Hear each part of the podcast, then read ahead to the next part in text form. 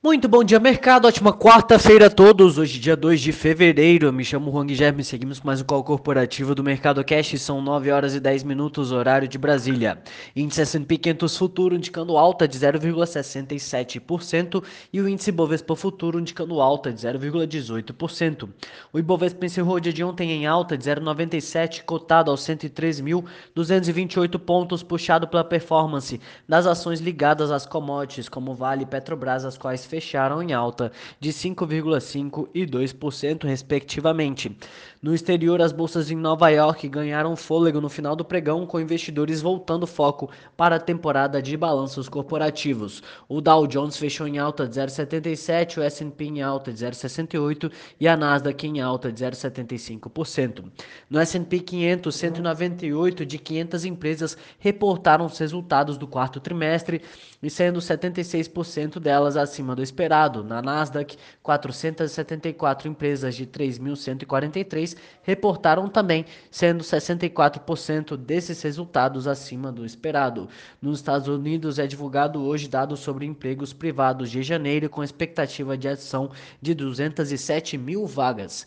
Na Europa, a leitura preliminar do CPI de janeiro veio 0,3% na base mensal, bem acima da expectativa que era de queda de 0,4%. Segue no radar as tensões geopolíticas na Europa. Ontem, em uma coletiva de imprensa, o presidente russo fez seus primeiros comentários públicos sobre a crise. Ele acusou os Estados Unidos de ignorar as propostas de segurança da Rússia e se disse insatisfeito com a resposta americana às exigências de que a OTAN remova tropas e infraestrutura da Europa Oriental e concorde em nunca aceitar a Ucrânia na aliança. No Eurostox, 87 de 446 empresas reportaram resultado, sendo 55% delas acima do esperado. O Eurostox opera em alta de 0,48%. No mercado asiático, a bolsa do Japão fechou em alta de 1,6% e as bolsas chinesas permaneceram fechadas devido ao feriado. Aqui no Brasil, investidores ficam no aguardo da decisão do Copom após as 6h30. Investidores institucionais, quase na totalidade, esperam um aumento de 1,5% na decisão e para março, 67% esperam desaceleração no ritmo para uma alta de 1% na Selic. Atenção também para a possibilidade do comunicado trazer alguma sinalização de que o Banco Central desacelerará o ritmo nas próximas reuniões ou não. Foi divulgado por aqui a produção industrial de janeiro com alta de 2,9% frente à expectativa de alta de 1,6% na comparação mensal. Além disso, o governo estuda corte linear de 10 a 50% na alíquota do IPI, exceto para cigarro e bebidas, com impacto em até 40 bilhões de reais. A justificativa formal do governo seria impedir que a arrecadação recorde de ICMS vire reajuste para servidores e não uma redução da carga tributária. Entre as commodities, os contratos futuros do minério de ferro negociados na Bolsa de Singapura operam em alta de 1,9% e o petróleo Brent opera em queda de 0,35%. Além disso, a OPEP+, se reúne hoje para definir a produção de março, com a expectativa de que seja ratificado o um aumento de 400 mil barris de petróleo por dia. No cenário corporativo, temos notícias do Santander, em que a companhia reportou lucro líquido gerencial de 3,8 bilhões de reais no quarto trimestre. O resultado representa uma redução de 10,6% em relação ao terceiro tri de 2021 e ficou abaixo do consenso de 4,3 bilhões.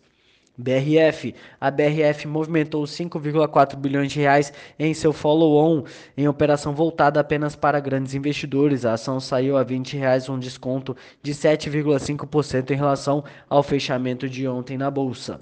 Petrobras. A Petrobras informou que recebeu ontem da Equinor o valor de 475 milhões de dólares, equivalente à metade da terceira parcela referente à venda da sua participação no bloco exploratório BMS 8, onde está localizado o campo de Bacalhau.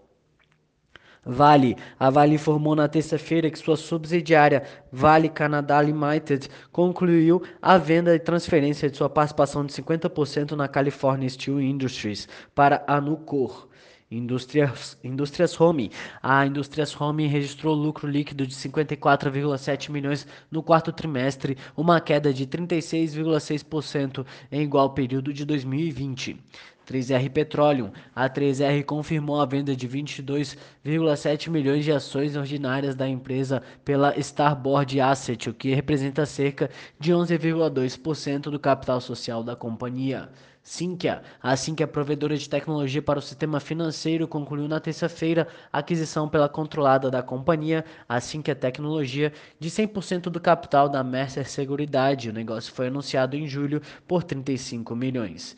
Energisa. O grupo Energisa prevê investimentos da ordem de 5,5 bilhões de reais ao longo de 2022. Sanepar. A Sanepar informou que a AGEPAR aprovou resolução sobre a gratuidade da primeira ligação de esgoto residencial. Inter, a BlackRock comunicou que alienou ações de emissão do banco, passando a deter de forma agregada 64 milhões de ações preferenciais, representando aproximadamente 4,99% do total de ações preferenciais emitidas pela companhia. Por hora, estas são as principais notícias. Desejo a todos um excelente dia, ótimos negócios, um forte abraço.